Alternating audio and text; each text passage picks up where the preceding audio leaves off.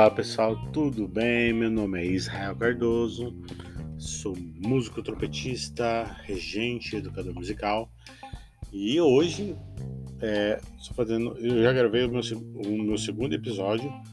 O primeiro episódio eu fiz um episódio em inglês, meu primeiro episódio em inglês, e agora estou gravando esse episódio em português sobre um assunto que me chamou muita atenção ontem e nós vamos falar hoje sobre audições.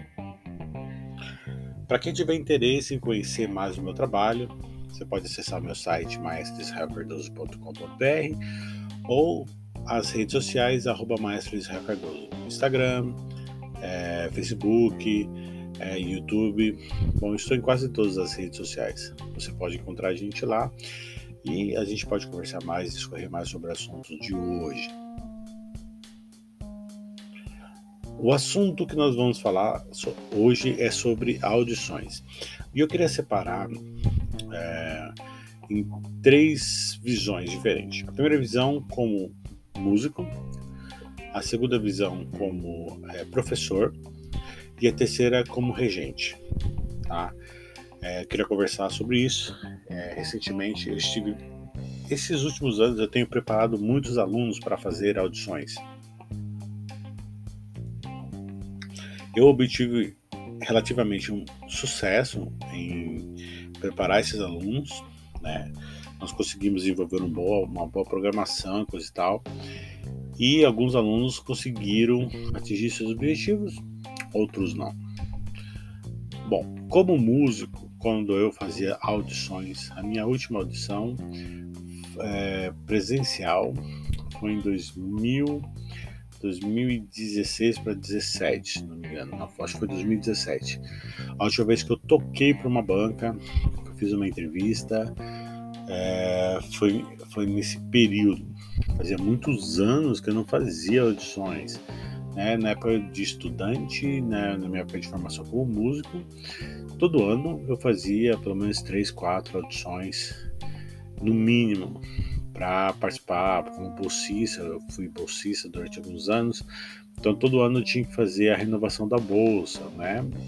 E a, eu, enfrentava toda aquela aquele drama que é a preparação, né? Como, como é que eu fiz, como é que eu fazia como estudante? Primeira coisa, eu procurei é, estar integrado juntamente é, com outros colegas de um professor que pudesse me preparar para audições. Na minha época, na MESP, nós tínhamos uma aula só para isso, que era com o professor Fernando de Senha. Então, todas as semanas a gente fazia preparação, banca para audições. Né? Depois eu tive o professor Antônio Carlos, é, também da USESP, e por último eu tive o professor Darry fiz o curso dele de preparação para audições para orquestra. Então, durante pelo menos aí seis anos, toda semana eu fazia uma audição, tocava um trecho de orquestra, tocava uma peça, alguma coisa, ou fazia banca, ou estava na banca é, avaliando os colegas, ou estava sendo avaliado. Isso para mim foi um aprendizado muito grande. Isso me ajudou a me preparar, conseguir ganhar bastante, várias audições, né? É, e eu me preparava como, né? Eu sabia quais eram as peças que geralmente caem nas provas, então eu, estudava elas constantemente, repetidamente, e sabia também é, o que o edital, o que os professores esperavam é, ouvir de mim nessas audições, né? É, procurei fazer aula com diversos, diversos é, professores para que eu pudesse conhecê-los, para que eles pudessem me conhecer. Isso me deu boas bons retornos. Toquei na Banda Sinfônica Jovem de São Paulo, toquei na Estadãozinha, Orquestra Sinfônica Jovem de São Paulo, um, toquei na Orquestra Paquiana de João Carlos Martins, Orquestra Jovem. Né? Todas essas uh, audições. Também ganhei audições para musicais, é, Orquestra Experimental de Repertório, também fiz duas vezes audições para lá. Uma delas eu fiquei de primeiro suplente. É, a Tom Jobim, a Orquestra Jobim, eu prestei duas vezes. Duas vezes eu fiquei segundo suplente. Prestei também a Orquestra de Santos, fiquei de segundo suplente duas vezes. Uh, e no ano de 2010 eu fiz diversas audições, abriu todas as audições possíveis, consegui ganhar apenas uma, que foi para o musical. E aí a minha vida começou a ter um retrocesso, profissionalmente falando como trompetista. Comecei a ter problemas de saúde, tive que parar de tocar. E aí eu entrei no projeto musical Fábricas de Cultura e lá eu, passei, eu fui convidado a trabalhar. Então eu fiquei num, um inato aí de 10 anos sem fazer audições, sem fazer nenhuma audição, né? É, e comecei minha fase como professor mesmo, como professor. Em 2000 e 2015 eu voltei, eu entrei no outro projeto aqui em Mogi das Cruzes e aí eu fui convidado para fazer minha primeira banca, a minha primeira banca. E aí mudou minha visão, porque aí minha avaliação era como professor agora.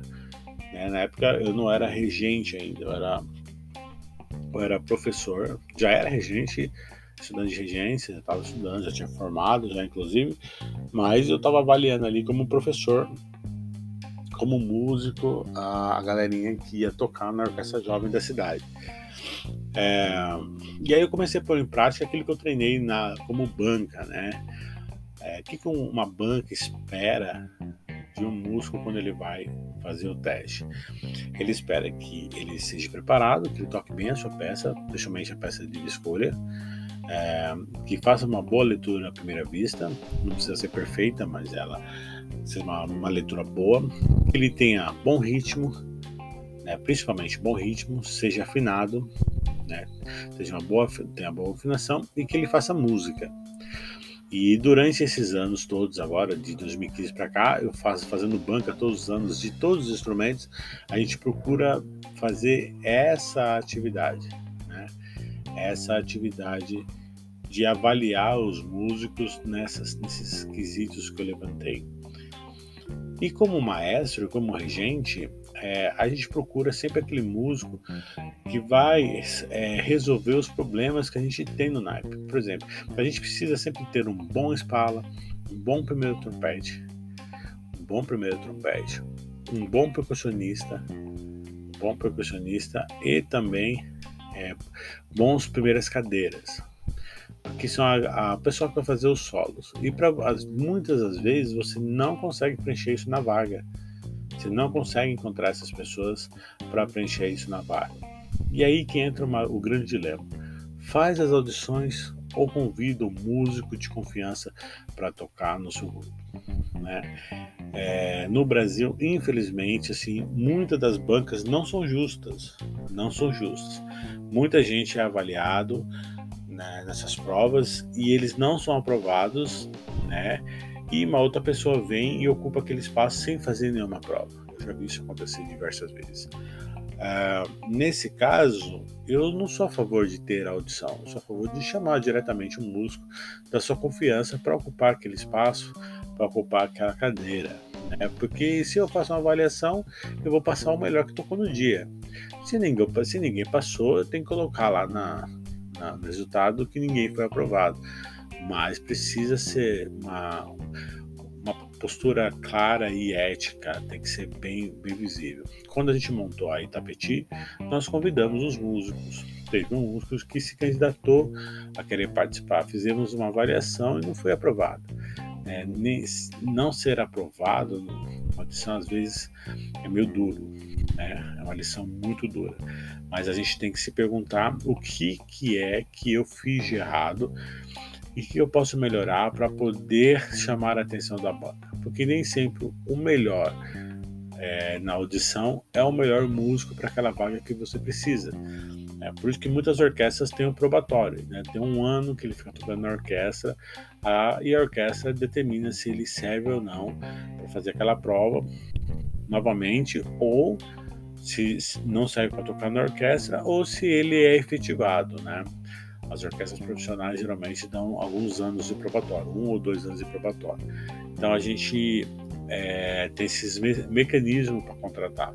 Porque a partir do momento que o músico entra para a orquestra, é um músico que você pretende que fique uma uma boa temporada, muitos anos ali com você tocando. Então nós temos que escolher com muito critério mesmo, né? Para quem que vai entrar no time, principalmente as cadeiras principais, né? As primeiras cadeiras. É, mas fica aí minha visão, minha visão é, de como se preparar para uma audição de uma forma resumida, a minha visão como como estudante de música, como professor de música e também como regente.